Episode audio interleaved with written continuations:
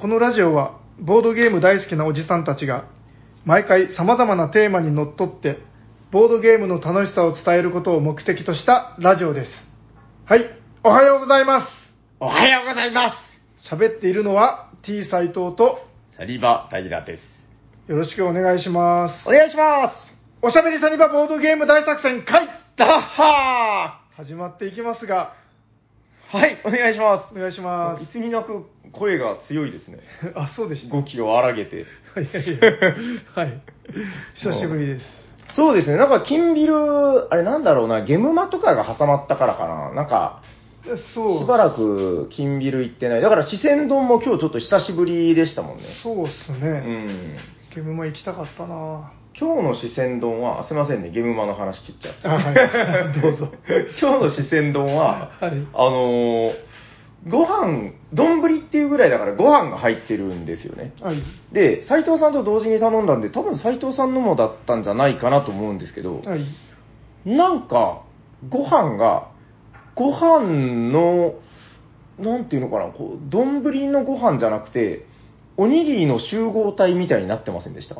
いや、そんなんじゃなかったと思うけど。いや、なんか、あのー今日は息子の運動会みたいな感じで、おにぎり、握りすぎちゃった。余ったから、四川丼に使おうみたいな。いああ、じゃあ、平さんのとこだけそうしたのかもしれないですね。や、なんか、自分のは普通でしたけど。あの、まあ、スプーンで食べるんですけど、なんかね、こう、ご飯にこうスプーンを入れると、なんか崩してる感じがあるんですよ、おにぎりを。ああ。あれ？なんか固まってるな、みたいな。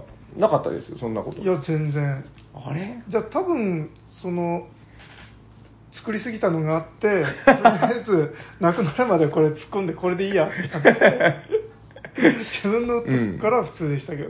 いや、味はいつもの四川丼で美味しかったんですけど、はい。なんかご飯が、その、ところどころ、その、おにぎりだった部分みたいなのがこう、たくさんあって、別に美味しいんですよ。美味しいんだけど、なんかちょっとこう、崩しながらそれを食べるみたいな感じでう。ん、なんか四川丼ってあれ、大体日によって表情違いますもんね。違います。だからよくあるのは、あの、親父がちょっとこう、血気盛んな日は、あの、汁がめちゃ多いみたいあなあ、そうそうそう。梅雨だくの時とかあったり。らっしゃいみたいな、なんかこう、あの、ちょっとすごい細かい話ですけど、あの、先代がいらっしゃるんですよね。うん まあ別にあの、引退してないけど、い いるじゃないですか、先代みたいなのと、二代目みたいな。あ、二代目います？え、何言ってるんですか？あれ、多分親子でしょ？違うのかな？え、あの、親父さん、親父さんと、そのほら、下に二代目みたいな人いいるじゃやいや、ないですか。知らないっす、そえれ。何言ってるんですか？今日、レジで会計してくれた。え、あの人はバイトじゃないですか？いやいやいや、何を言ってるんですか？あの人二代目ですよ。いや、もう、あの、ずっともう、あの、長崎大学でうん。何年も留年してあれをやってるんじゃないですか。違いますよ。あの、僕の予想ですけど、どっちかな？多分、その、四川丼親父、先代ですね。うん。先代が、まあ、叩きや叩き上げで作ったんですよ。あの、白水楼というお店をね。はい。で、四川丼、もうこれでもう俺はやっていくんだっつって、で、まあもう今この地位まで上り詰めたわけだけど、その娘がいて、あの娘さんの婿だと思います、僕は。この話、まあ、そうそうと切った方がよくないですかね、この、どうでもいい妄想話は。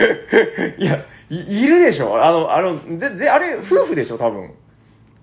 え、違うの？いや、自分はもう全員バイトで、いやいやいやいや、なんか長長崎大学で代々、あの、あのバイトを引き継ぐそんなわけないじゃないですか。サークルがあるんですよ。ない。もう結構年だし、け年って言ったらあれだけど、まあ30代から40代ぐらいの方ですよ。もうそのバイトが卒業するときは誰か引き継ぎをそのサークルから頼むねって言われて。いや、絶対あれは後継ぎですよ。いや、まあ別にいいんだけで、ど。あの人はもう、はいはいもう、俺ずっと留年してつやってるからもう大丈夫だよみたいに。そ、そんな目で見てたんですか、あの人のこと。ひどい。僕は絶対あれ後継ぎだと思ってましたよ。へいやで、あのーよーく観察眼がね、ちゃんとこう鋭い観察眼で見たら、店内のあちこちに孫が描いてくれた絵が飾ってるんですよ。へえ。気づいてないですか？え、そんなのあったかな？たけし君の絵みたいなのが、あの、電気を消したりするときに引っ張る長い紐みたいなのあるじゃないですか。上からぶら下がってる。はいガヨンガヨンって引くやつ。あれの下に、あの、正直邪魔な場所にぶら下がってましたよ。結構でかい絵が。え、なんかいつも、なんかマリリン・モンローとか、あるけど、いや、マリリン・モンローとジェームス・ディーンのポスターが死ぬほど飾ってあるけど、それと別で、その、孫の絵めっちゃ楽しげに、こう、誇らしげに飾ってますよ。見てあげてください、もっとこう、孫の絵を。そろそろ次に進んでよくないくそ、納得しないな。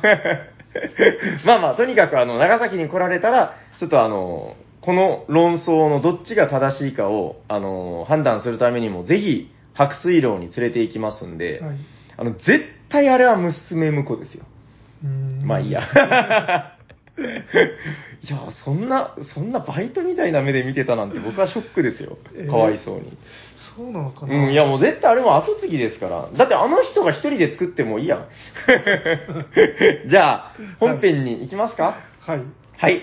それでは、えー、斉藤さんから私に振っていただいてよろしいでしょうか。はい。今日のテーマは何ですか、平さん？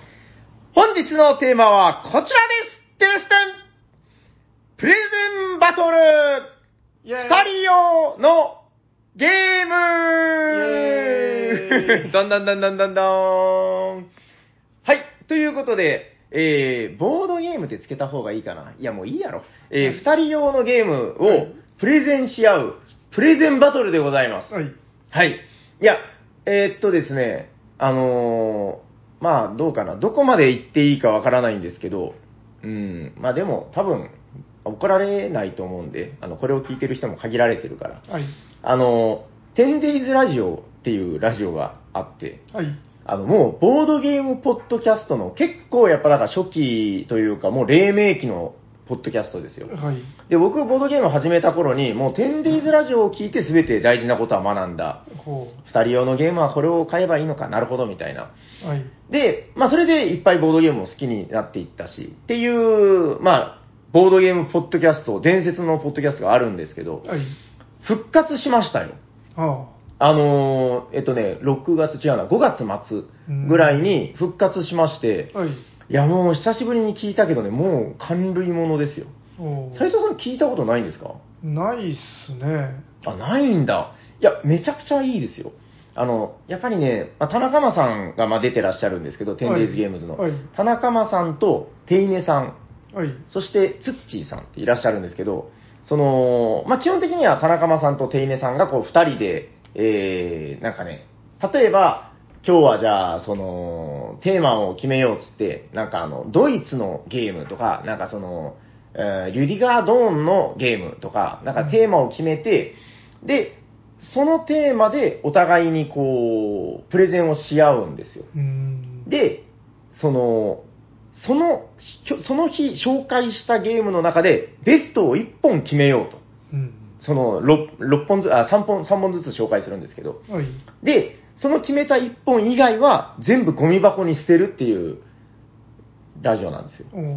そのめちゃくちゃ面白い。で、あのーまあ、なんていうか、か 包み隠さずに言うと、はい。今日は 10days ラジオごっこがやりたい。はい。いや、で、その再開した第81回っていうのも聞いたんですけど、はいやっぱりめちゃくちゃ面白いんですよ。おで、やり方をじゃあ説明しますね。ーはい。はい。えー、お互い持ち時間は3分。はい。で、あの、本、本物のその 10days ラジオでは、あの、旧型のラミーキューブタイマーっていうその実物があるの知ってます？あはいはいはいあれでされてるんですけど、ちょっと僕持ってないので、はいあの、ラミーキューブじゃなくて、えっ、と、あ、あ、ラミーキューブだ。ラミーキューブの日本選手権で、えー使われていると噂のいちごタイマー。あ、これ使われてるんですか？って僕聞きましたよ。へーそうそう。このいちごタイマー、これ由緒正しきいちごタイマーです。あはい。えーこれで3分間を測る。これうちに5、6個ありますよ。これ便利ですよね。そう、うちの娘がなぜかお気に入りで、はいはいはいはい、はい。よくこれを使って昼寝とかしてました、昼寝するのになんで使うのか、まあよくわからないけど。でも、はいなんかこれ割と音がちっちゃくて、うん。あの、鳴っても全然起きなくて、はあ。でよくないじゃないですか。そう、これを枕元に置いたままずっと寝てるっていう。ペペペ。ペペペってなりながら。まあいいや、えっ、と、とりあえず3分間、あの、交互にね、はい。えー、じゃあ今日はあの言い出しっぺなんで、スタートプレイヤーは僕から行こうあ行こうと思うんですけど、はいはいえー先行、後攻で分かれて、えー、1本紹介、で、斉藤さんが1本紹介、平さん1本紹介っていう風に3本ずつ紹介します。はい。で、それが終わったら、その合計6本の中から、えー、後世に残したいゲームをはい。1本だけ選ぶ。はい。いで、それ以外は全部ゴミ箱に捨てる。や、捨てたくない。そう。聞いてないよ。という定義で。はい。はい。いやそうしないとやっぱ真剣に選ばないじゃないですか。なるほど。はいはい。とりあえず平さんの方だな、捨てるなら。はい。ということで、で大丈夫ですか？ルールはね。はい。はい。いや、これがね、だからやっぱ僕も聞いてめっちゃ面白かったので、あ、やりたい。もうこれはやっぱ夢だったんだっていうことで、あのーもう完全にパクリ企画ですけども、はい。今日はこのパクリ企画を、えーやってみようと。まあ、ちょいちょいいろんなのパクってますもんね。そうですね。あの、二人用のゲームっていうのは、実はこれ 10days ラジオの第1回のテーマなんですよ。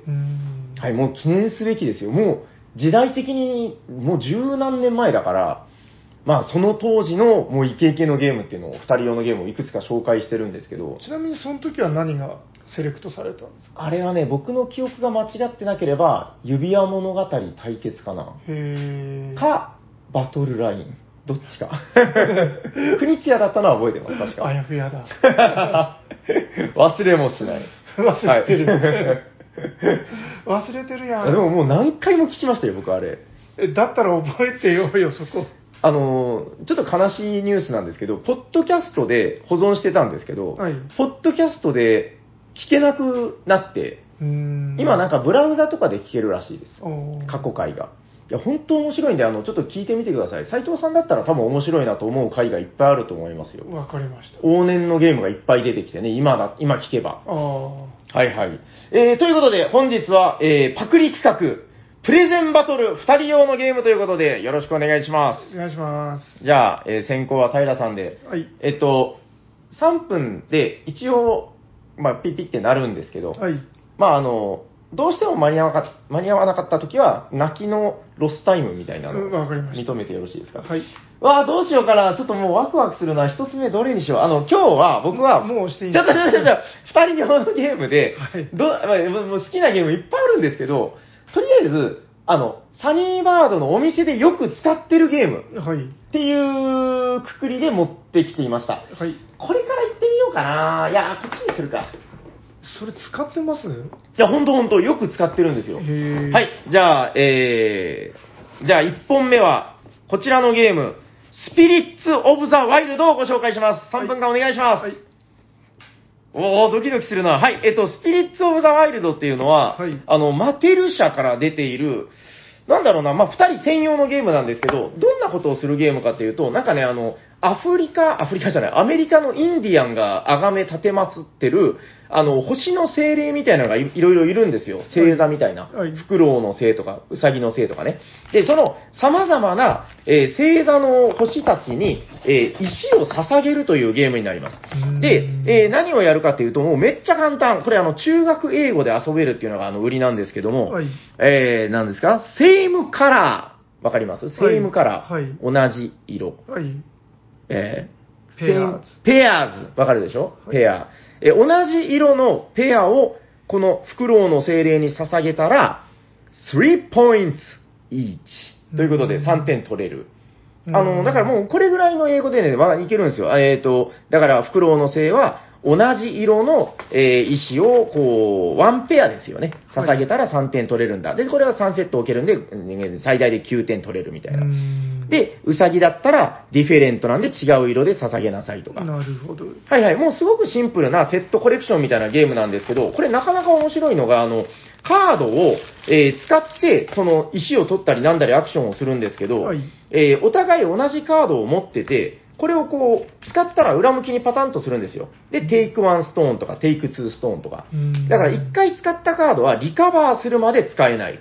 うんそれを計画的に使っていくっていうところがまず面白いと。はい。でね、もう一個面白いのが、あの、森の嫌われ者、コヨーテ君っていうのがいるんですけど、これを相手のボードに置くことができて、これを置かれたらね、なんか石が置けなくなっちゃうみたいな、封印がかかったりとかね。はいはい。そういう面白い要素があります。これは一匹しかいないんですかこれ一匹しない。だから、これはあの、押し付け合うんですようん。その辺の、なんかあのーなんだろうな、ボードゲームの面白そうなルール、いろいろこう、バランスよく入ってる感じですかね。うんはいはいはい。で、えっと、ゲームとしては、あの、なるべく点を高めていくんだけど、あの、ここはもう結構十分点を取れたなと思ったら、この透明の精霊石っていうのを捧げるんですよ。うんで、この精霊石を捧げると、その動物の点が2倍になる。うんおー、めっちゃ熱いじゃんって思うんですけど、はいこれを捧げると、この精霊が満足して、なんか月かどっかに帰ってしまうんですよ。うん。なので、これを捧げると点は2倍になるけれども、もうこれ以降石が捧げられなくなる。うんっていうので、なんかいつこれを置きに行くかとか、うんで、あとなんかそのゲーム中あるタイミングで、こういろんなお助け精霊の力が借りられたりとかね、うんこのイーグルとか面白いですよ。take one stone, その後に take another turn, 追加ターンができるとか。はいはい。なんかこのあたりをうまく使いながら、えー、まあ大体20分ぐらいで遊べる。はい。はい。えー、ということで、私の一作目は、スピリッツ・オブ・ザ・ワイルドです。これね、なんかあの、あ、もうこれだから紹介は終わりだけど、はいこここからちょっと軽くダウンタイムであのあはい喋るんですよ。はい。このゲームは、なんかあんまりどうなんだろう、国内で目立った感じを見見ないんだけど、うん。結構バランス、バランスっていうとちょっとまあ語弊があるかもしれないな。こう、ボードゲーム初めて遊ぶ人とかに、なんかボードゲームの素敵さを伝えるのにめっちゃいいと思ってて、うん。なんかこのね面白そうですね。すごくね、なんかちゃんと面白いんですよ。なんか大崩れすることもなく、え、これって作者は誰なんですか？これがね、よくわからないです。えっと、一応書いてるのは、ニック・ハイヤーズ。すいません。ちょっと何の方か全然存じ上げないんだけど、大体マテル社っていうのが、なんかパズルとかなんかああいうね、おもちゃっぽいのを結構出してる。そうですよね。ブロックスとかマテルですよね。そうですよね。そうそうだからなんかちょっとこう、うーん、いわゆるユーロゲームのボードゲームの、うん、潮流とは少しずれてるのかもしれないけど、かなりオーソドックスな作りで、めっちゃ面白いです、これ。うん。あと、この石が、なんか、片面がデコボコしてて、片面つるんとしてる。これはね、あの、ずれないようによくできてるんですよ。あの、ボード、個人ボードがあって、そこに石を捧げるんだけど、はいここにこう、ちゃんとカチッとなんかはまるような感じで。デコボコを下に向けるんですかね。僕は多分そうかなと。いや、違うのかななんかでもなんとなくそうだと思いますよ。ずれない。まあいいじゃないですか。はい。ということで、私の一作目はこちら、スピリッツ・オブ・ザ・ワイルドで、これはね、あの、本当お二人で来られた、特になんかね、女性がいらっしゃったり、あの、カップルだったり、なんかそういう時に、このやっぱり石がめっちゃ綺麗なんで、どうですか？綺麗でしょう？つってご紹介することが多いです。丸字を下にするんじゃない？まあいいじゃないですか。はい、ということで、えー続いては斉藤さんのターン。大丈夫ですか？はい。はい、ゲームの準備もできてないけど、はいじゃあタイトルを言ってからボタンを押しますよ。はい。じゃあ、まずは簡単そうなやつからいこうかな。あ、もう始まっちゃった。はい。いいですか？はい。はい、まずはじゃあゲームのタイトルは、ゲルツハルツ社の、ゲルハルツでしょ。ゲルハルツ社の シュニップウェグ。はい、3分間お願いします。はい。でべせん。これはですね、まあ、ざっくり言うと、おはじきですよ。はい、いいですよ。はいもう本当あの、まな板、もうまさにまな板って感じのバカでかいボード。分厚いな。30、35センチぐらい長さがあるうん。ボード。厚さも多分1.5センチぐらいありそうな。うん、分厚いっすね。まな板だな本当にまな板ぐらいだ。はい。で、この上に石を乗っけて、で、あの、ピンって弾いて、弾き落とすっていう、もうズバリおはじきです。びっくりするぐらいただのおはじきですね。そう。なんですけど、けど、はいはいはいはい。あの、こう、は端っこにこう並べるんですよ。はい、並べましたよ。はい。で、で、相手の全部倒せば一面クリアで、はい。いやいや、ちょ、ちょ、ちょっと、あ あの、ちゃんとこの枠にこう、一個ずつはまるようになってるんで。あ、ああ、そうなんだ。へえ。で、弾き落とせば連続ターンでもう続くんですけど、はい自分のが落ちたらダメと。あ、あ、ダメダメダメ。おりゃあそうしたら連続ターンで、あ連続ターン。え？あ、落ちた落ちた落ちた。はい斉藤さんのが落ちたら僕のターンになるんですね。はい。やっはい、ダメ。よっしゃ。あよしよし、ちきった。だああれ あ落ちてない。ーはい、連続ターン。だあもうちょっと、机から落とさない。はい、はいダメ、ダメ、ダメ、ダメ、ダメ。空振った。ーいや、空振ってない。え空振ってない？いや、プレゼンしなくていい。はい。で、えっ、と、相手の全部落としたら、はいえっ、と、一面クリアで、一面クリア？はいはい。で、自分の石が1個少なくなって、ほうほうほうほうで、1段前に進むんですよ。ええー、なるほど。そうで、あの、狭くなっていくんだ。そうそうそう、数が少なくなって狭くなってって、はあ、はあはあはあで、最後はもう5、5個しか5対ない。5。そうで、さらに勝って真ん中まで進めば勝ちっていう。なるほど。あ、これなんかちゃんと面白いっすね。そう。へえ。てかもう今弾いててうん、すごく楽しかったでしょ。うん。そうそう、滑りもいいし、もうこのなんか、コマが、もうすごい見たことないぐらいつやつやつやってて、あの、力いっぱい弾けばいいもんじゃないっていうところがすごくゲーム性を感じますね。そうそうそう。だあ力いっぱい弾いたら自分のも落ちちゃうから。あ、はい。なるほどね。いや、ちょっとなんか見くびってました。これ面白いな。でしょうん。まあ、問題は、このルールで、このお値段っていうとこなんですけど、まあ、お値段はいいじゃないですか。はい。プライスレスですから。あ、時間だ。はい。はーい。ありがとうございます。おちゃんと綺麗に3分間、あんだけ遊んでたのに。ゲルハルシュニップウェグでした。シュニップウェグね。はい。ありがとうございます。へー。でも最近結構入手しやすくなりましたよね、ゲルハルツ。ああそうそうそう。あの、メルコ。マルコさん。はい。で、買えるようになったんで、はい日本語のルールブックもつくし、うん。うんで、あれ、自分はあのドイツでエッセン行った時1個買いましたけど、うん。結構その送料とかも考えたら、全然高くないなと思って。うん。あのうん、まあまあまあ。高くないことはないけど、まあお値段以上だと。はい。いや、お値段以上っていい言葉ですよ、考えてみたら。ね。うんまあ、何が大事なのかよくわからないけど、いやだから高い安いっていう概念は、その、相対的に決まるものであるっていうことですよね。うん。1万円がただただ高いってことじゃないんだ。もの以上だったら、まあそれでもいいんだという。うん、確かにいいな。これ、もらっていいですか？ダメです。なんでこんなに滑るのか不思議だな。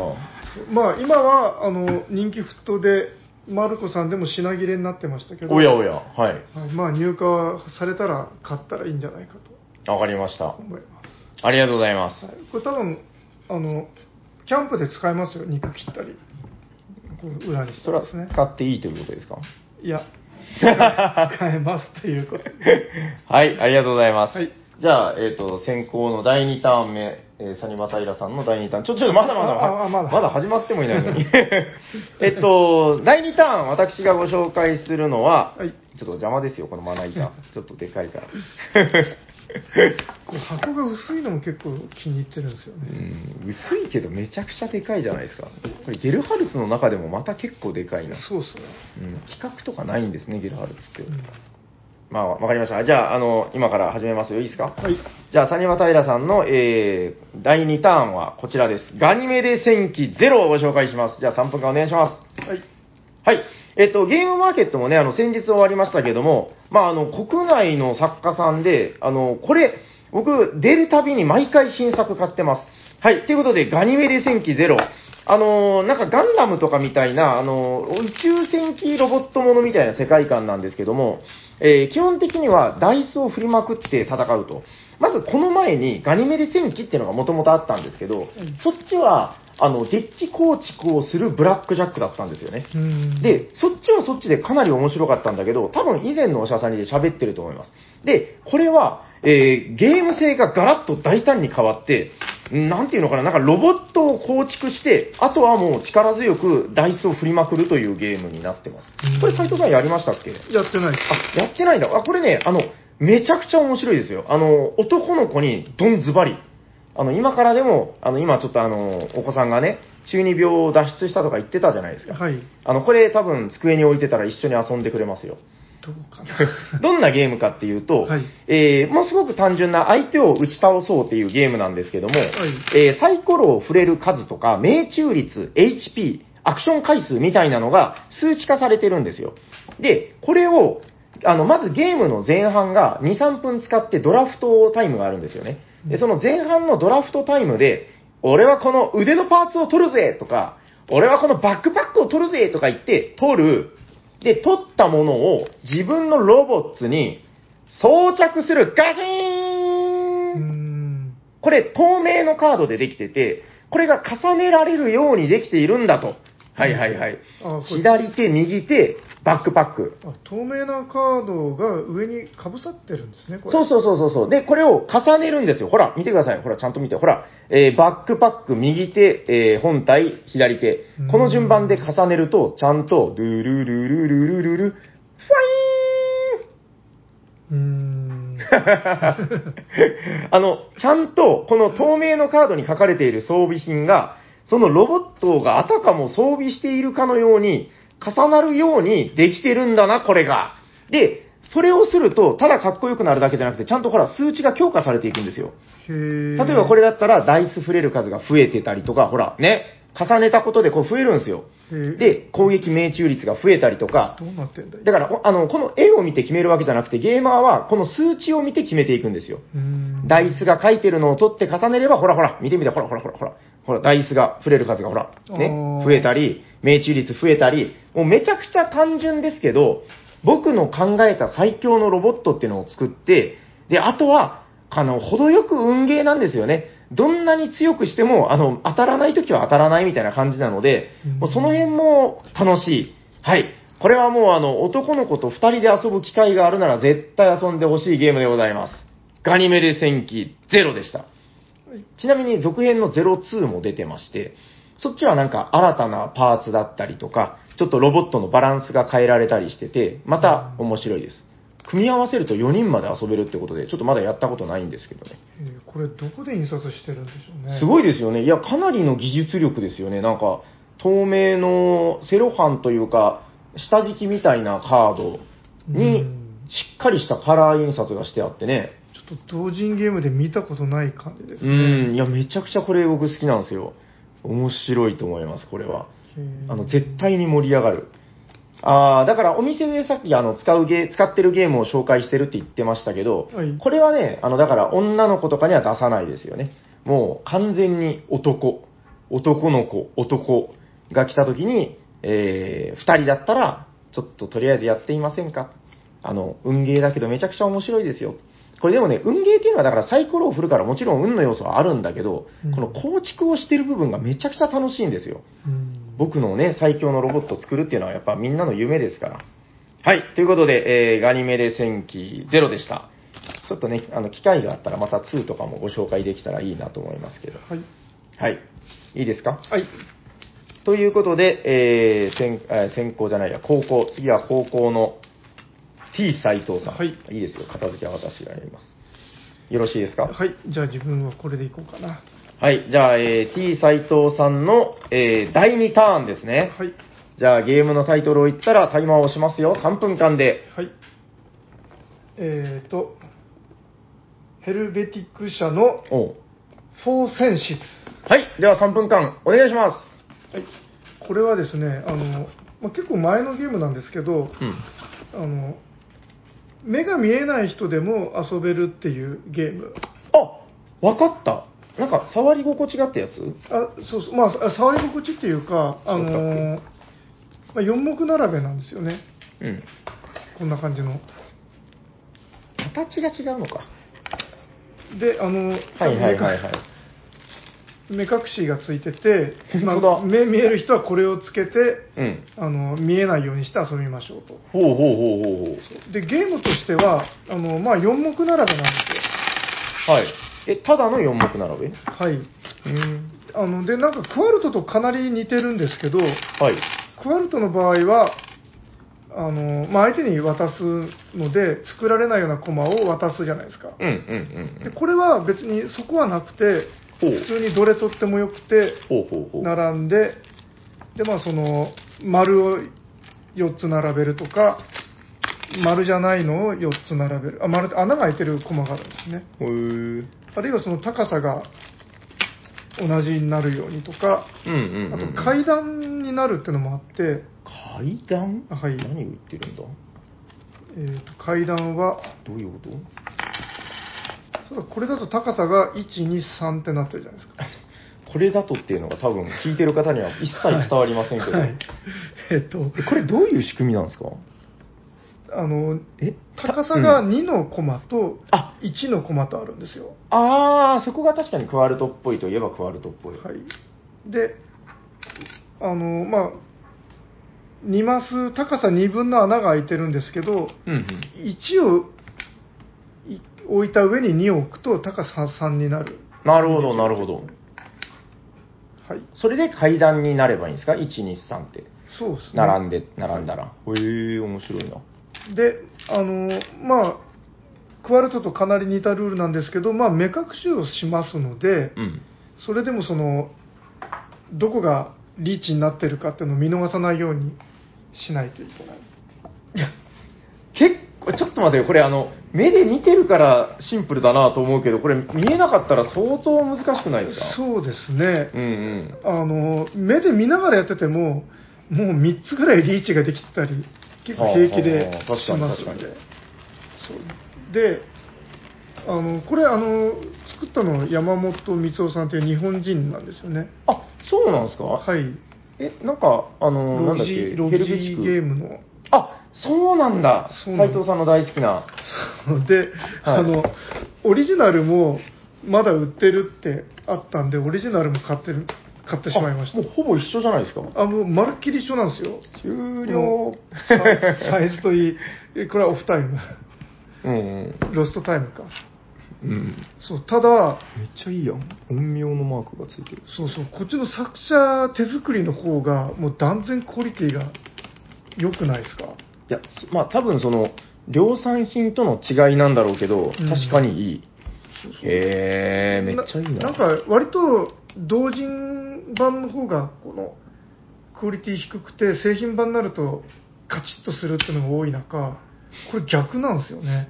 いや、あの、ロジーゲームズさんでしたっけ？はい。あの、斉藤さん最近ハマってるじゃないですか。持ってくるやつ持ってくるやつめっちゃすごいじゃないですか。なんかあの、陶器でできてたりとか。これなんか混ざるとわからなくなりそうだな。ちょっと混ぜてみていい？ですかいやいやいやいや はいはいはいはい。確かにめちゃくちゃいいな。うん。うわ、何これ？そう。なんか、あ、石が埋め込んであるのか。そうで、ヘルベティク版の方は、なんか、ちょっと出っ張るんですよね、これが。うん、うん、出っ張る。そうこれが、こっちだと、きっちり高さもあって、おー、綺麗。で、あと、なんかここに、あの、側面に1個ポッチがついてるんですけど、これはなんか意味があるんですか？これもあの、目が見えない人が、その方向を理解するためにつわざとつけてるらしいんですよ。はー、ヘルベチク版にはない。うん、これなんかあの、一応今2人用枠として紹介しましたけど、はい。なんか6人で遊んでもいいらしくて、へー。で、うん。交互に順番に来た時に、そのリーチ目を見つけて、作った人が勝ちっていう、は作った人が得点ってう。いう。なるほど、なるほど。うんはい。はい。ん大丈夫ですか？はい、以上。はいフォーセンシズで、元版の方はメガテって名前ですね。ああ、違うんだ、タイトルも。はい。えー、メガテ。メガテ。はい、ありがとうございます。大丈夫ですか？はい。そしたら、じゃあ、えっと、サニバタイラさんの、えー、第3ターン。はい、それでは、えーご紹介していこうかな。もう、時間も結構過ぎてきましたからね。はいサクサクいきますよ。はい。じゃあ、えー、タイトルを言います。はい。あの、押してもらってもいいですか？眠らぬ金山です。よろしくお願いしお願います。します。これはね、もうだから全然新しいゲームでもないんだけど、それこそゲームマーケットとかであの販売されている同人作品ってことでいいと思うんですけど、これがね、あの、大変面白い。えっと、二人専用の読み合いのゲームなんですけども、えー、はいはいはい。これ、お店で紹介するときは、なんかね、よくあの、心理戦とかがやりてえんだと。うん、で、二人用で心理戦ってなった時に、まあ、いくつか選選択肢はあると思うんだけど、これ結構ね、好んで紹介してます。えーまず、売り文句としては、あの、ホワイト企業で働いてくださいっていうことを言うんですけど、あの、ブラック企業ってあるじゃないですか。はい。あの、なんかね、あの、過酷な労働条件でみたいな。えっと、これは逆で、あの、超ホワイト企業の金山で働く。うんはい。あの、何がホワイト企業かっていうと、これね、あの、金山に、あの、金、まあ、銀色の金がね、こう湧いてくるんですけど、はい。で、この湧いてきた金を、えー各プレイヤーが、あの、カードをせーので出すことで取り合っていくと。まあ、もうすごく、あの、よくできた読み合いのゲームなんですけども、はいあの、すごく特徴的なのが、ゲームが終わるまでに、必ず、休日を取らないといけないんですよ。はい。聞いたことありますか？あの、休日を取らないと怒られるんですよ。うん。ダメじゃないの。なんで休日を取ってないの？すぐに休みなさい。ホワイト企業と。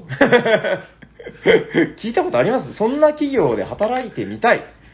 ビビールの絵が描いてるんですよ。いや、結構だけど、そういうとこ言うとこ多いんじゃないですかね。そうなのかな、はいちょっと僕はあの、なんか世代が昭和の世代なんで、なんか、あの、企業といえばもう大体こう死ぬまで働かせるみたいなイメージしかないんですけど。代給は今月中に必ず取ってくださいとかよく聞きますけどね。あ、そうですか？はい。いや、まあな、そう言われるとそうか。いや、まあわかんないけど、僕の中ではそれはホワイト企業なんですよ。はい。で、この休日をちゃんと取らないと、えー基本的に勝てないっていうシステムになってます。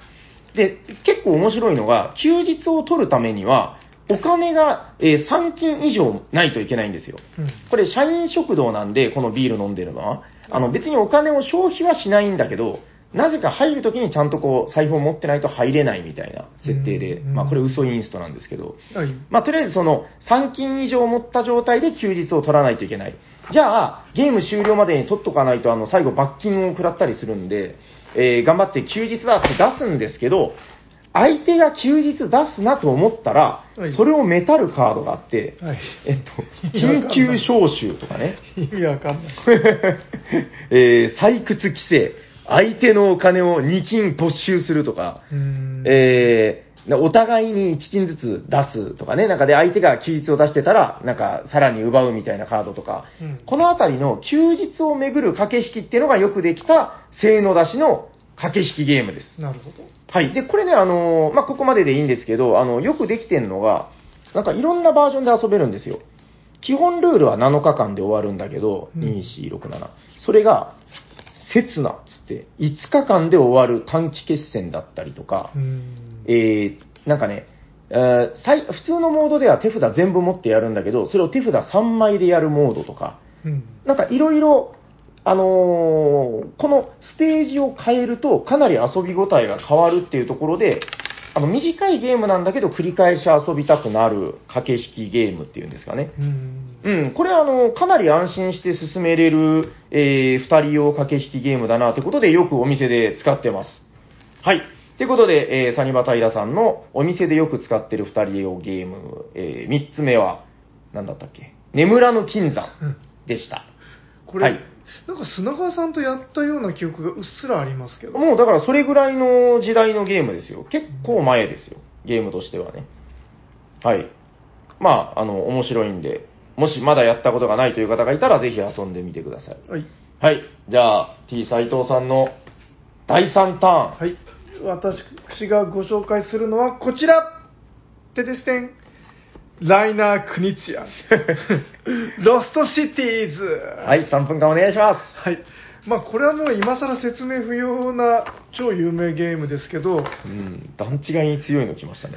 段違いに 持ってきました。あの、ロストシティは、はいもうめちゃくちゃ面白いですよね。うん、知ってる、面白い。なんかよく、その、クニチアの2人用の傑作として、バトルラインが、うん、よく紹介されるのを見るんですけど、わかる。自分はバトルラインが5だとしたら、ロストシティは15ですね。ああ、でもね、わかる。あの、僕も圧倒的に斎藤さんと同じ意見で、うん。同じです。はい。ロストシティの方が好き。た確かに。そうでまたあのロストシティってあのケルトこれまた有名なケルトのはい。まあケケルトの2人用っていうか、まあ、むしろロストシティの4人用がケルトなんですけどうん。なんですけどその2つを比較しても圧倒的にこっちがぱ面白いなと思いますね以下同文です。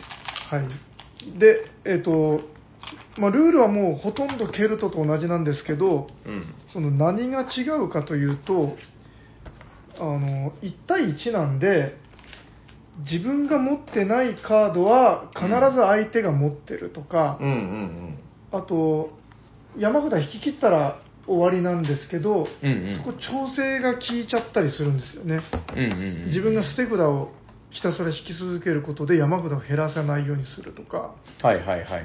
そういうあのやってみてああそうなんだって気づくポイントがいっぱいあってうんうん。そうだ。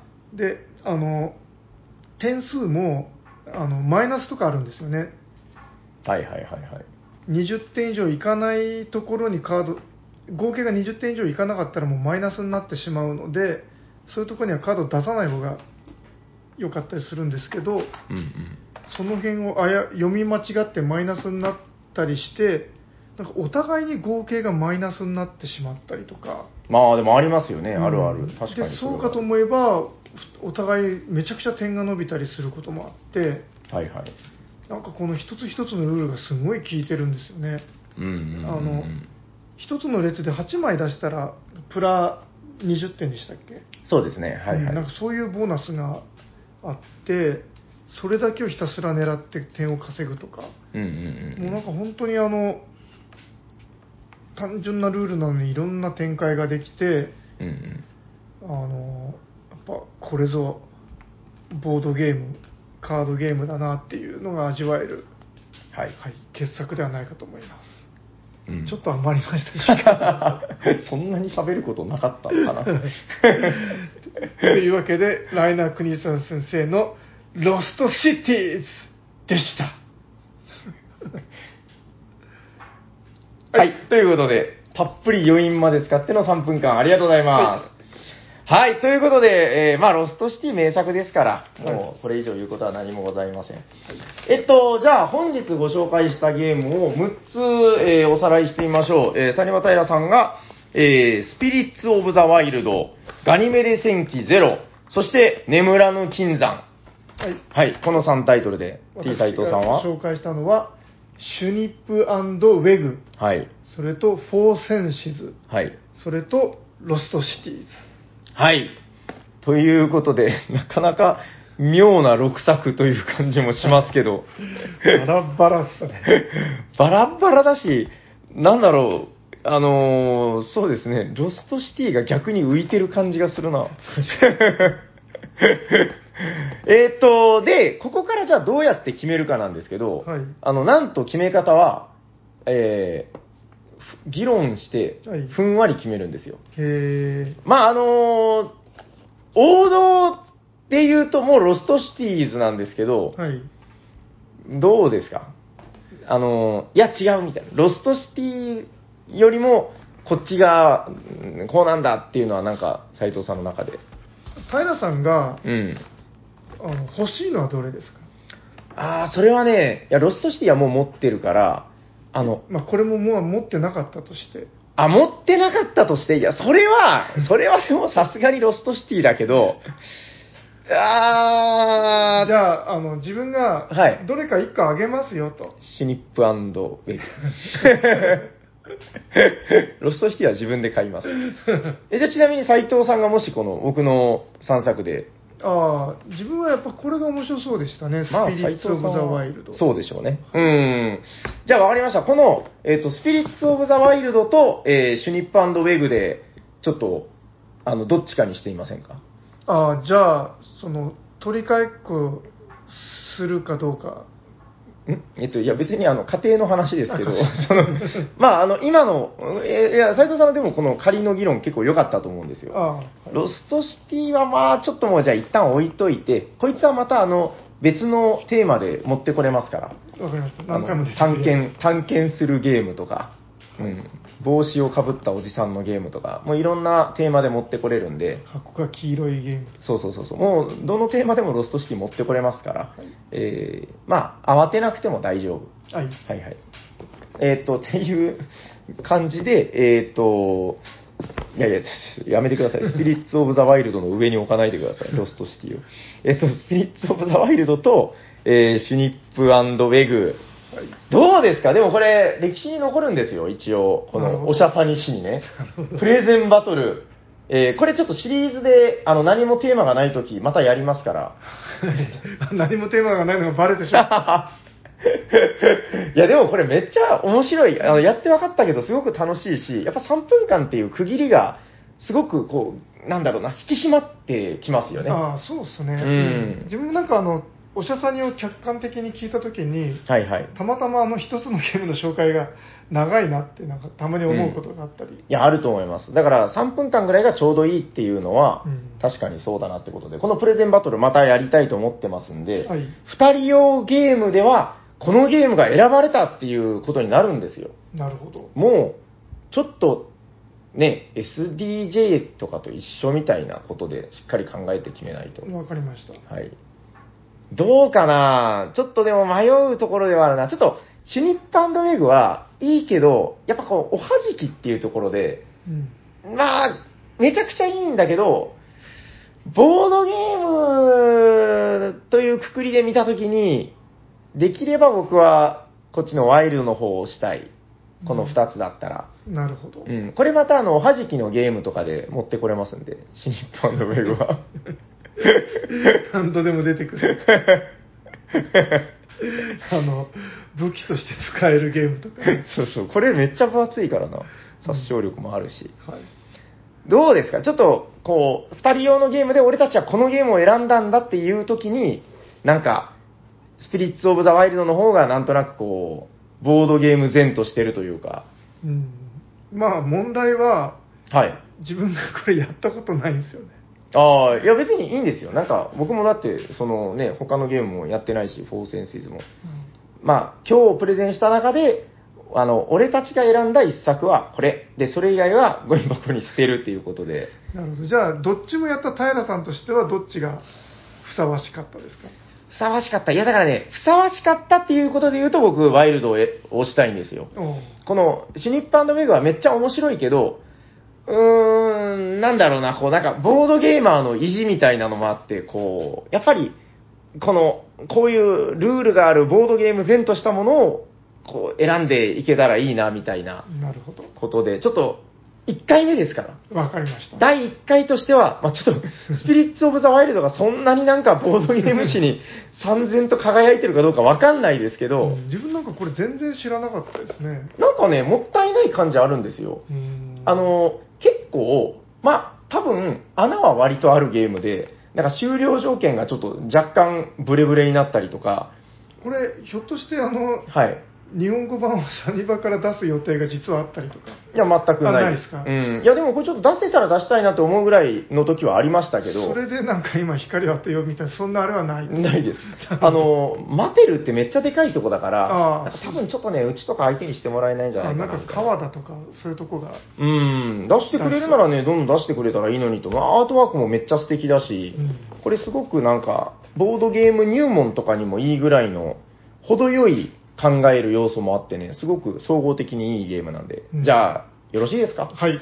本日の、えー、プレゼンバトル第1回、2人用のゲームの回の、えー、本日の1本は、スピリッツ・オブ・ザ・ワイルドですおめでとうございありがとうますございます。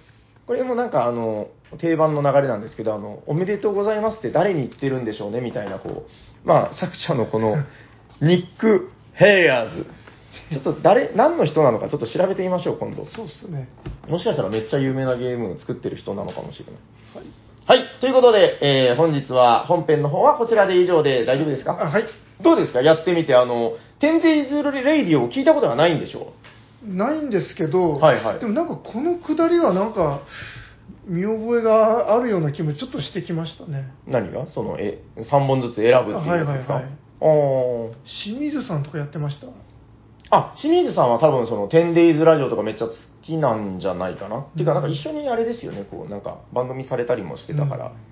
うん。はいわわかんないです。清水さんがされてたのを見たのかな？うん、なんか、見たような記憶があるような気がしてきました。わかりました。まあ、またちょっと、あの、チャンスがあれば、結構、金ビルは、これをやるのに割と向いてますね。あの、二人でやることが多いからね。あうん。三人とかになると、旧タイトルとかちょっと長すぎるじゃないであ、すか。なるほど。はい。ということで、またちょっと機会を見つけてやれたらいいなと思います。はいありがとうございました。ありがとうございました。はそれでは、次のコーナー行きましょう。い。お便りのコーナー。はい、本日も素敵なお便りがたくさん来ているんだってよ。はい、ということで、えー、いろいろご紹介していこうかなと思います。えーっと、そうですね、そしたら、まずは、ハッシュタグおしゃさに、ハッシュタグおしゃさに、おしゃはひらがな、さにはカタカナで、はい、えーいただいている、ツイッターの方でつぶやいていただいている、えーお便りをいろいろご紹介していこうかなと思います。はいそうだなどのあたりから、あの、ゲームマーケット関係のお便りっていうのが一回挟まったんで、はい。あのーそれを入れてね、あの、なんかちょっとこう、時間が空いてしまった感じもあるんですよね。はい。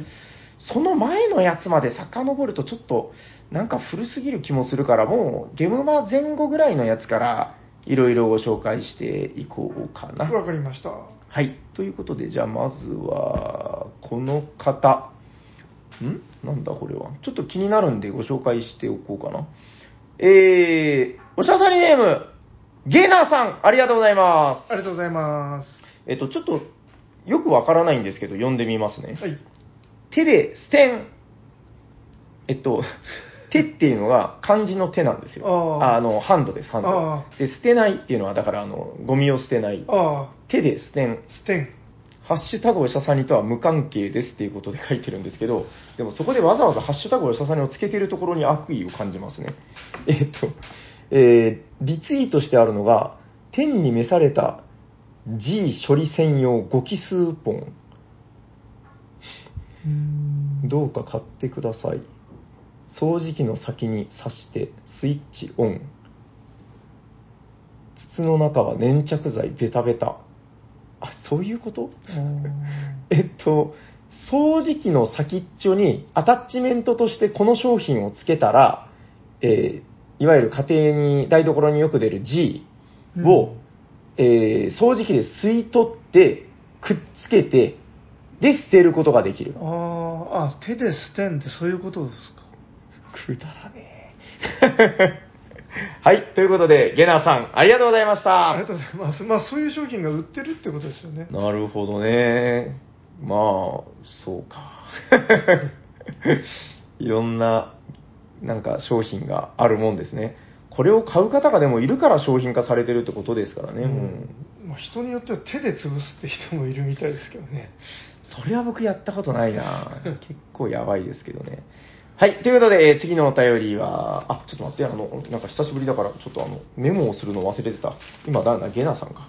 ゲナさん、ありがとうございます。ありがとうございます。はい、えー、続いては、えー、これはもうちょっと一旦飛ばして、あー、これはね、もうあの、カウントはしませんけど、えーはいおしゃさりネーム、まじもりさんいただいております。なんでカウントしないんですか、いいいいでしょう、カウントしなくて。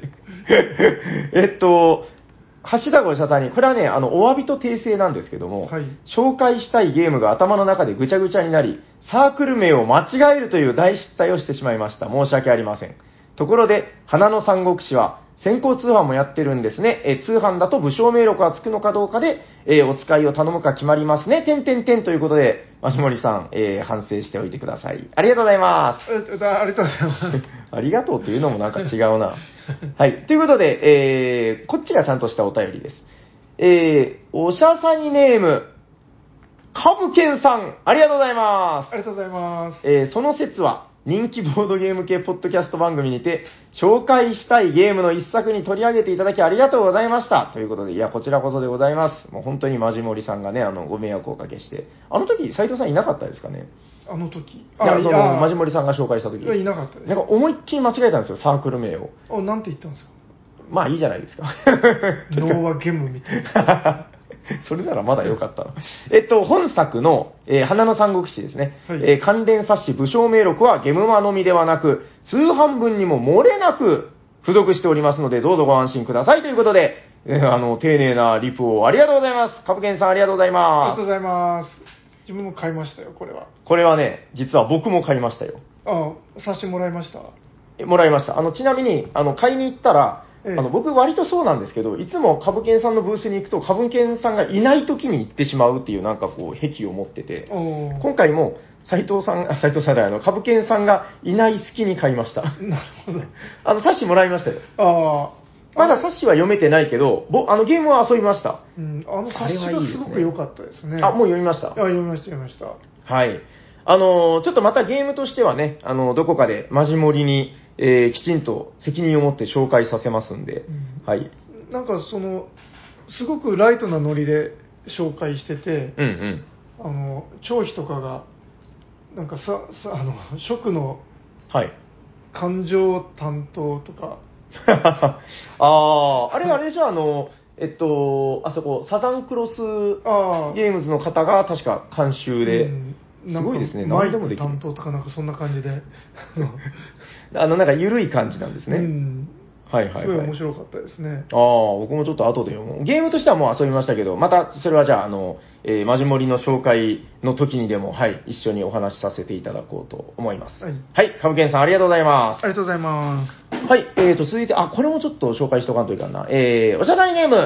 おしゃさりネームってこともないんだけど、えー、ボドゲラジオ研究会さん、ありがとうございます。ありがとうございます。えー、おしゃさんに364回でピピタパンボドゲラジオ感想まとめを紹介していただきました。ランダムでおしゃさにシールが封入されていますので、リスナーの方はチェックしてみてくださいね。ということで、ボドゲラジオ研究会さん、ありがとうございま。ありがとうございますす。斉藤さんちなみにこれは入手されましたかね？いや、してないんですけあど、、それはかわいそう。あサニバに置いてます？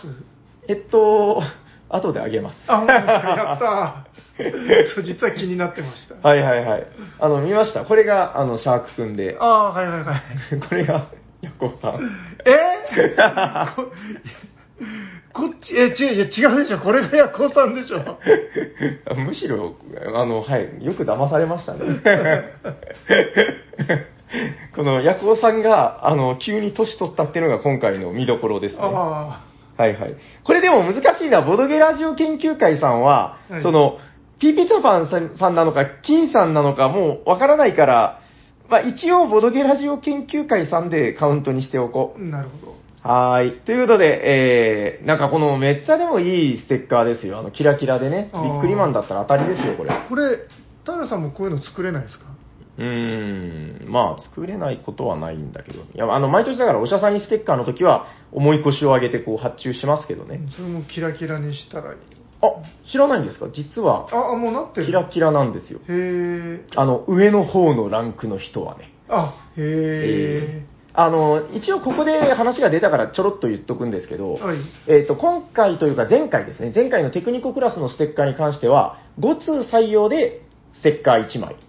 で、10通以上採用されてる方には、やっぱちょっと差をつけたいなと思ったんで、2枚送ってます。まあなんかほら、あるじゃないですか。保存用と貼る用みたいな。あまあそんな感じで役立てていただければいいかなと。俺10通採用だったのに2枚来てないぞっていう方はご連絡ください。はい。で、えー、上の方のランクの、なんだっけ、テクニコの上、エスペーラ。あ。うん。エスペーラクラスとかは、キラキラステッカーになっております。で、キングオブバトよりなんかもうすごいですよ。飛び出るステッカーみたいな。はい。ほうはい。すごい出来なんで、えー、また今年もね、頑張って作りますんで、お楽しみにという感じでございます。はい。ということで、ボドゲラジオ研究会さん、ありがとうございます。ありがとうございます。あとはそうだなこの、えっと、ゲームマ関係のね、お便りが早く読んでしまわないと旬をね、もうだいぶ旬過ぎてますけどね、すでに、えー6月も入ってしまいますんで。えー、これは、あー、どうなのかな？あれ、どこ行ったかな？ちょっと待ってくださいね。えーっと、あの、斉藤さん今回来られなかったですけど、はい。あの、日曜日にね、僕たちちゃんこを食べに行ったんですよ。ああ、両国にええ斉藤さんちなみに両国行ったことは、ありますよ。ちゃんこを食べたことは？ないです。あ、それは残念なことですね。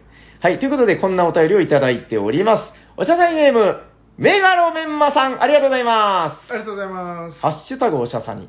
ただの白身魚が、ちゃんこにするだけで、こんなに美味しくなるなんて、ということで、こちらでございます。あ、一緒に食べに行ったんですか？違います。あの、ギヤマさんに連れて行ってもらったんですけどうん、あの、おしゃさにでそれを喋ったら、実際に同じお店に行かれたそうです。ちゃんこ霧島。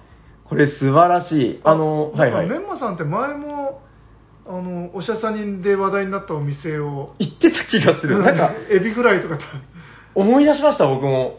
あの、ちょっとメンマさん、また機会があったら、ぜひ、あの、一緒に行きましょう。ちゃんこ霧島。はい。いや、今度もう、すあの、すごい、ハードルが高い店うのん話をする。ああ、もう、すごい、い一食10万ぐらいするみたいな。なんでそんな意地悪をするんですか？あ、ちなみに、えっと、これも、一通換算で、その、あの、そのまま紹介しちゃうんですけど、はい。すいませんね、メンマさん、あの、同じ内容なんでね、あの、ついでに、えーハッシュタグおしゃさに飯ということで、えー今日は、第366回で食べたと言っていた、ちゃんこ霧島でランチをしました。これランチなんですね。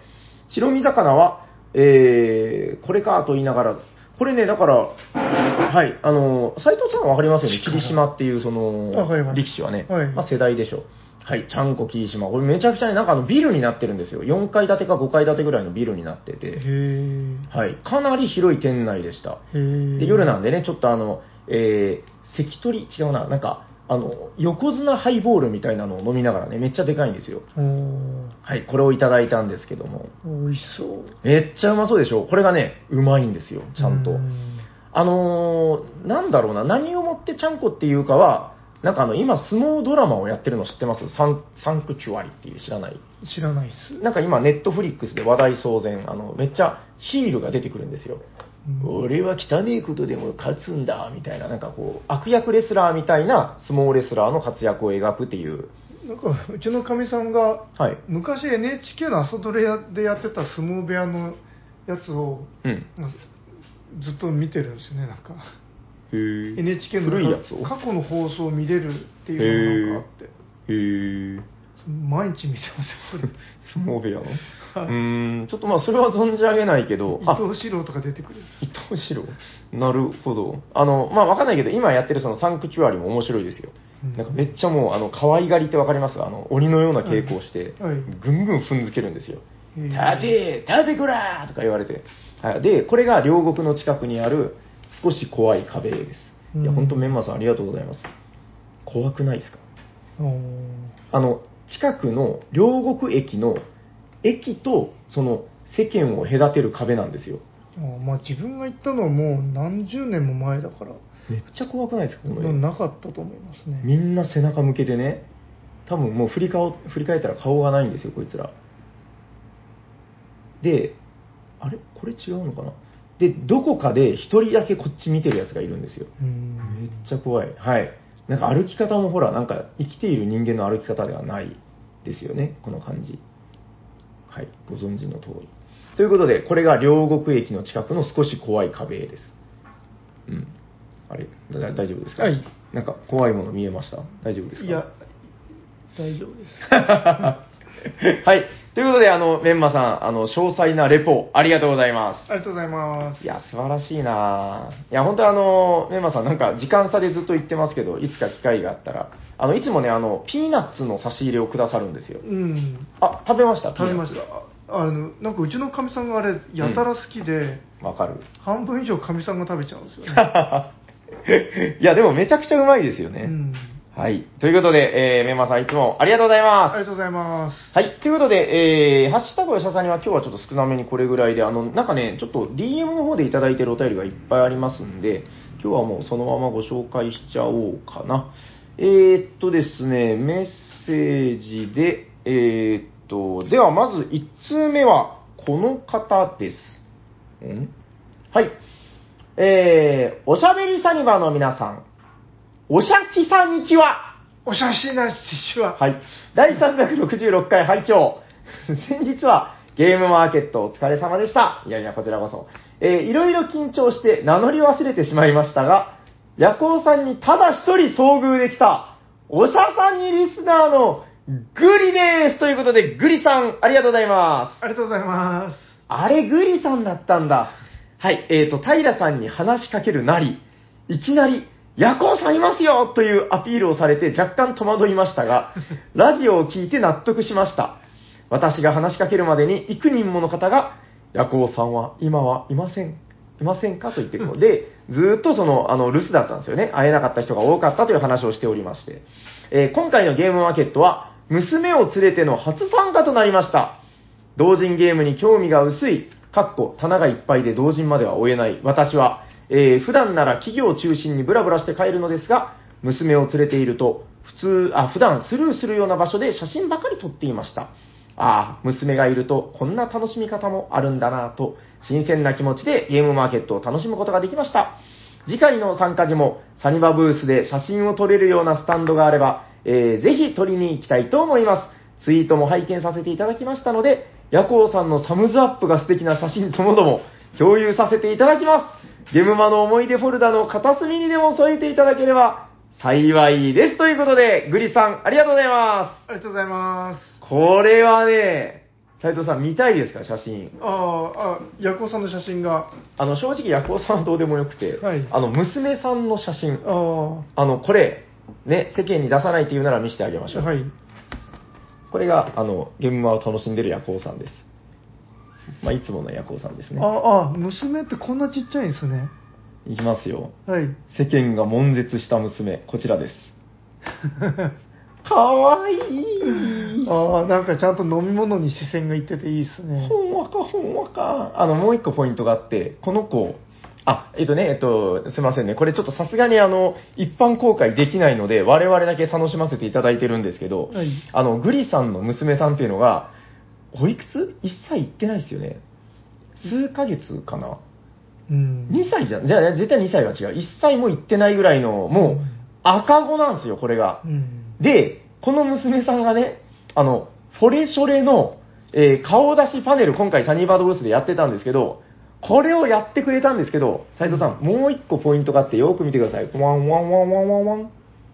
あの、この子の着てる服あがー、白いモコモコなんですよ。ああ、ペンギンの体にフィットしてる。もうペンギンの体の白い羽毛のところと完全に一致して、もうシンクロ率120%。うん、確かに。言われないと気づかないぐらいですねい。や、そうなんですよ。でもこれを現場で見てたもう、ギャラリーがいたんですけど、もうみんな、うわーみたいなこう骨抜きな声をみんな上げましてね。うん。はい。これが伝説の、えー、フォレショレ赤子でございます。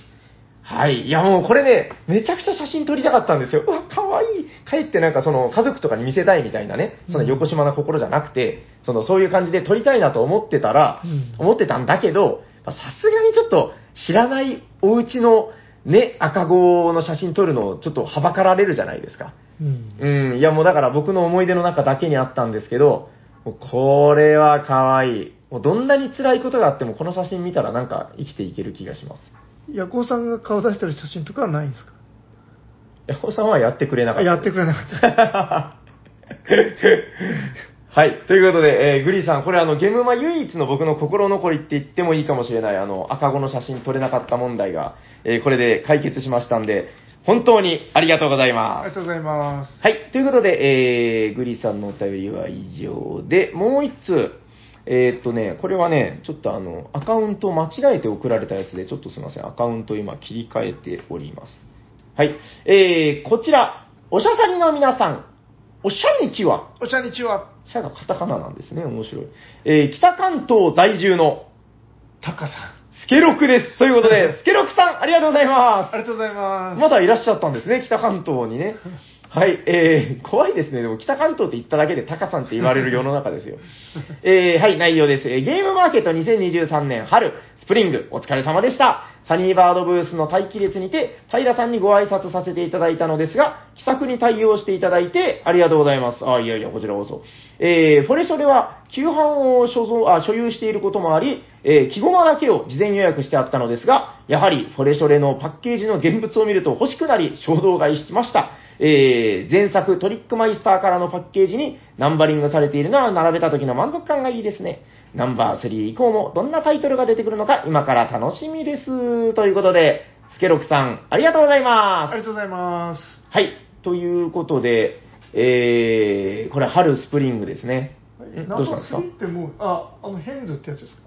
違います。あ、違う。ヘンズはナンバリングじゃなくて、あの、ナンバリングは一応僕の中の、まあ本当だからどうでもいいルールなんですけど、はいえっと、リメイク、名作、リメイク、古いゲーム、リメイク作で使っていこうかなと。へーはいはいはい。あの、だからそれ以外のゲームに関しては、まあ基本的には自社出版でも、まあナンバリングはしてないです。ああ、フォックスなんとかっていうのも番号ついてないんですね。そうですね。まあ触れないっていうのもあるんですけどね、そのデザインを触れないゲームっていうのも、まあ随分あるので。うーん。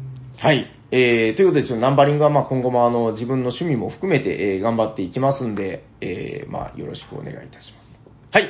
ということで、えー、スケロクさん、またお便りお待ちしてます。ありがとうございます。ありがとうございます。えー、んどうしたの？あ、いや、よく見ると、ラインダイスも1ってついてるんですね。いや、あれはね、ちょっとあの、本当問題で、これからどうしようかなって自分で悩んでるところです。なるほど。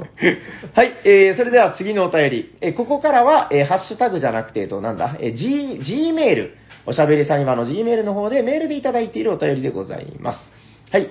えー、おしゃさにネーム、ん？あ、違うな。えーと、ここからか。おしゃさにの皆さん、おしゃにちはおしゃにちは。サニバより、昨年のお便りキングの称号、ウェルテックスステッカーが届いて、テンション高めの、タマメガロです。ということで、タマさんありがとうございあますり。がとうございます。キッズゲームの回を聞きました。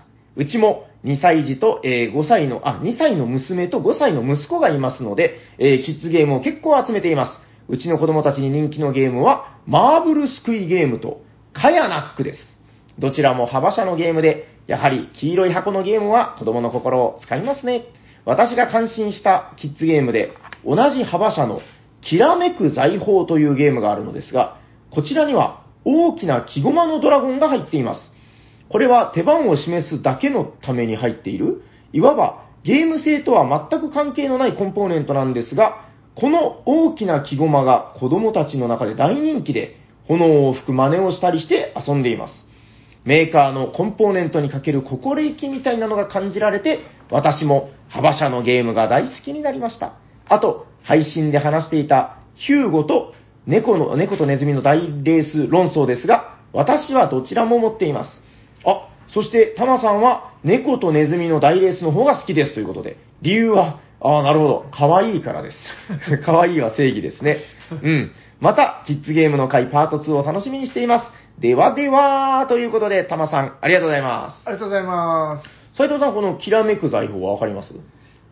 えっ、とど、なんか絵面を見ないと、なんかそういう感じのタイトルいっぱいあありますよ、確かに。確かにこういう感じのタイトルいっぱいある。きらめく財宝。はい、あの、幅社のゲームということで。ドラゴンが出るんですね。あ、でも幅で、きらめく財宝って調べたら出てくるんじゃないですか？財斎藤ブラインドタッチ。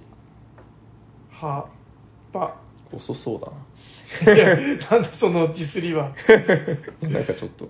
あタッーあー、これはやったことないです。すごろく屋から日本語版が出てますね。あ、日本語版が出てる？はい、こんなやつです。あ、わかったわかった。なんかあの、溢れてくるみたいなやつだ。うん。あ、そうなんだ。いや、ちょっとこれ今からでも手に入るかな。ちょっと言われたら気になりますね。あだけどなんかこれ見るとドラゴン、木駒じゃなくてなんか、普通のいやいや板っぽい。いや、それだけでかい木駒ああー、なんですよ。いたいたいた。たいたいた。でかっ いいっすね。ああ、いいな。いや、これ、なるほど。すごろく屋さんからちゃんと出て、国内流通しているってことなんでうーん、もしかしたら今からでも手に入るかもしれませんね。やったことないですね。うん、気になる。ということで、えー、きらめく財宝、我々もちょっと、あの、勉強不足でした。あの、遊ばせていただきたいなと思っております。はい、ということで、えー、たまさん、ありがとうございます。ありがとうございます。えー、そして、えー、最後の、えー、本日最後のお便りこちらです。おしゃさ人の皆さん、おしゃにちは。おしゃにちは。どうも、まいちんです。ということで、まいちんさん、ありがとうございあますりが。とうございます。ゲームマ、お疲れ様でした。えー今回も平さんにお会いしてご挨拶できてよかったです。いやいや、こちらこそ。お会いしたことはないですが、夜行さんの霊圧もきっと感じてました。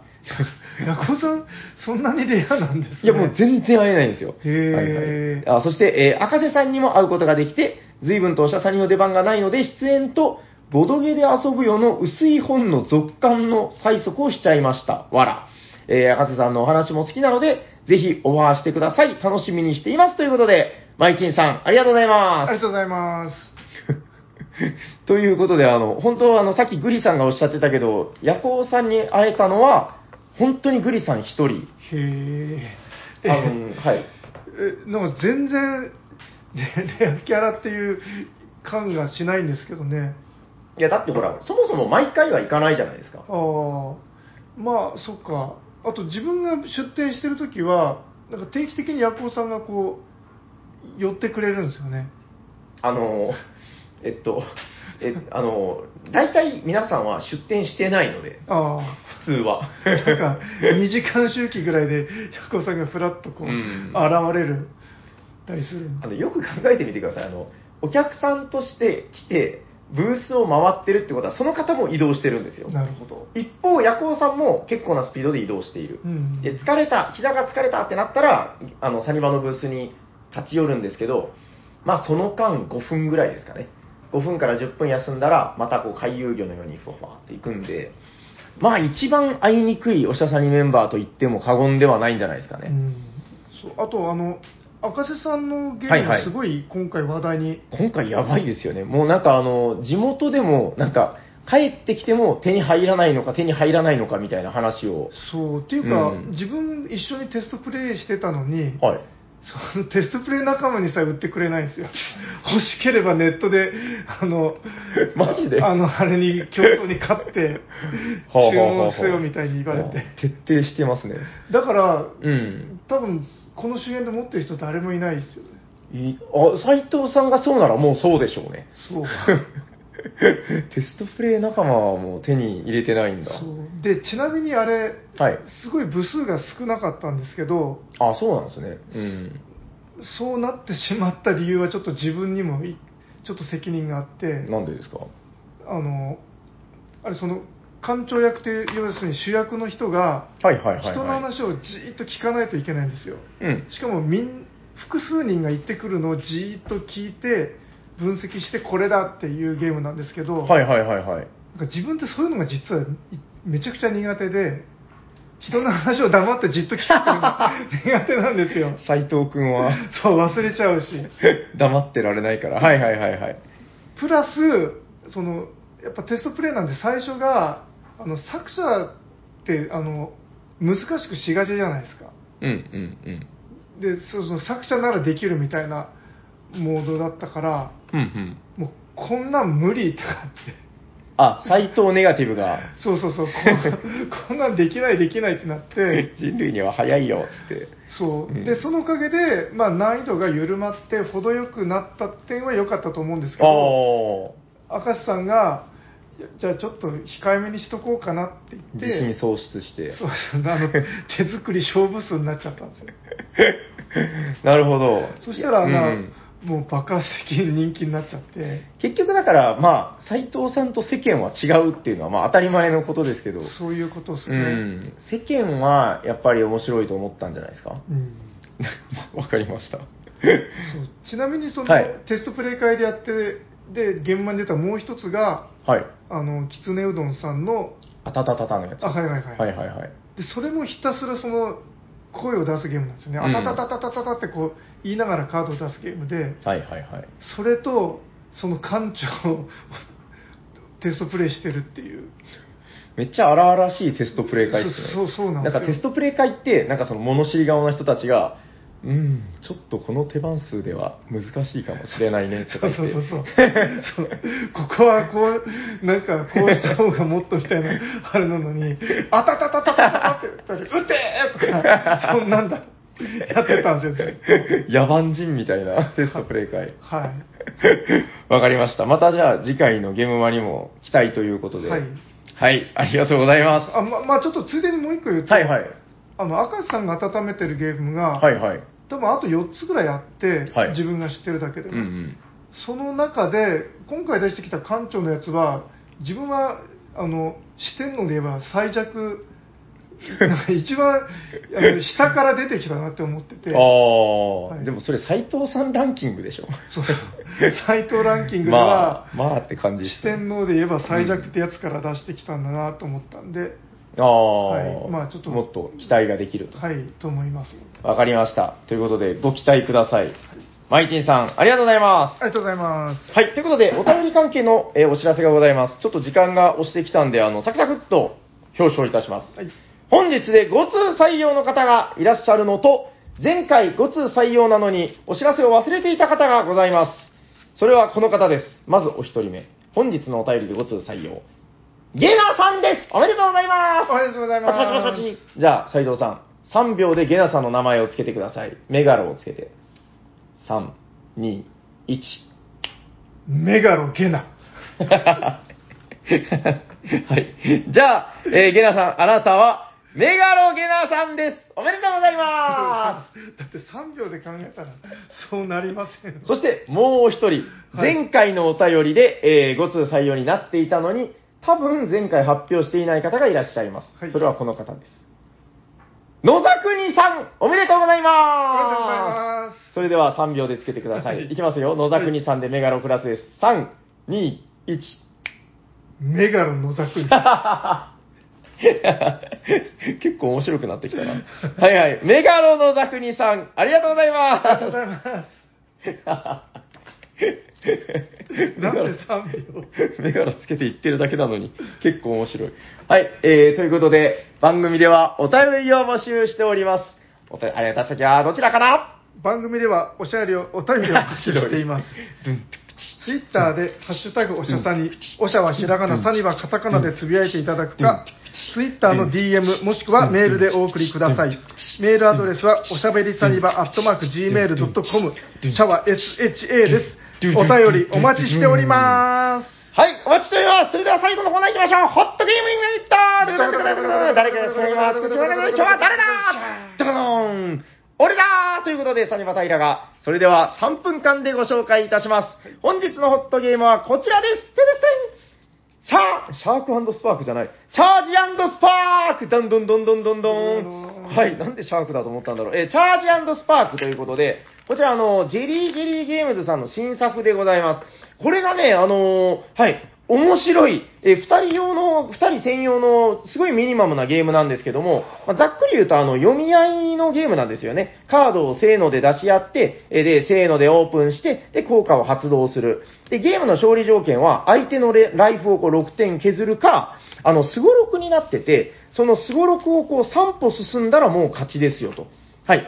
だから、あの、攻撃技とか、ムーブっていう、この移動技とかで、えー、どちらかの相手を倒すか、3歩を動くかのどちらかを目指していくというゲームなのですが、えっとね、何がよくできてるかというと、あの、もう、その、ジェリージェリーゲームズの方もおっしゃってたんだけど、これは、あの、うまいこと作ったじゃんけんみたいなゲームなんですよと。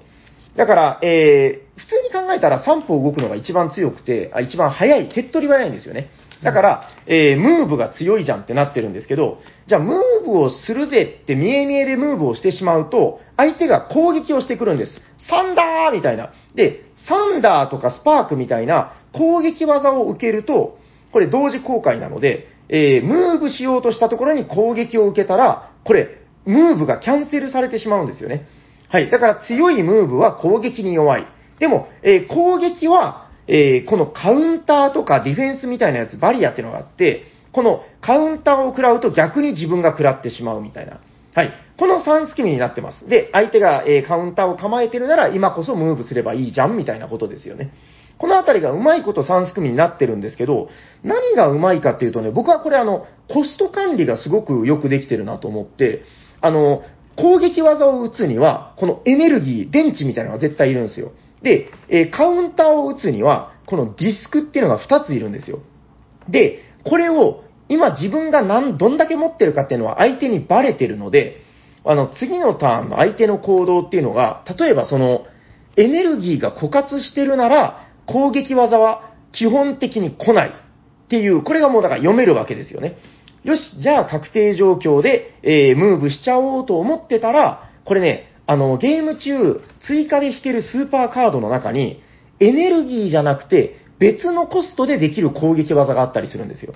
なんかこのあたりはちょっとイレギュラーとして面白くなってるんですけども、この、えーコストを、相手のコストが見えることで、えー貯めてるリソースがね、それである程度の推理ができる。で、逆にそれを使って、えー相手の思考をコントロールしていくみたいな、このあたりの考え方っていうのが、めちゃくちゃシンプルで分かりやすいながらも、えー、絶対面白くなるようにできているということで、はい、本日ご紹介したのはこちら、チャージスパークでした。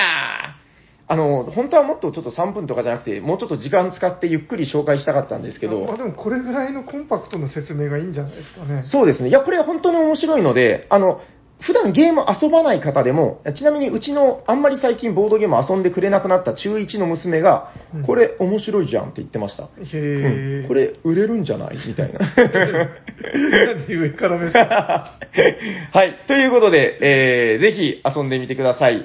チャージスパークでした。えー、じゃあ本日は終わっていきましょう。あはい。えっ、と、終わっていいですかね終。わりましょう。聞いてくださった皆様、ありがとうございますあり。がとうございます。喋っていたのは T 斎藤と、サニバタイラです。ありがとうございました。ありがとうございました。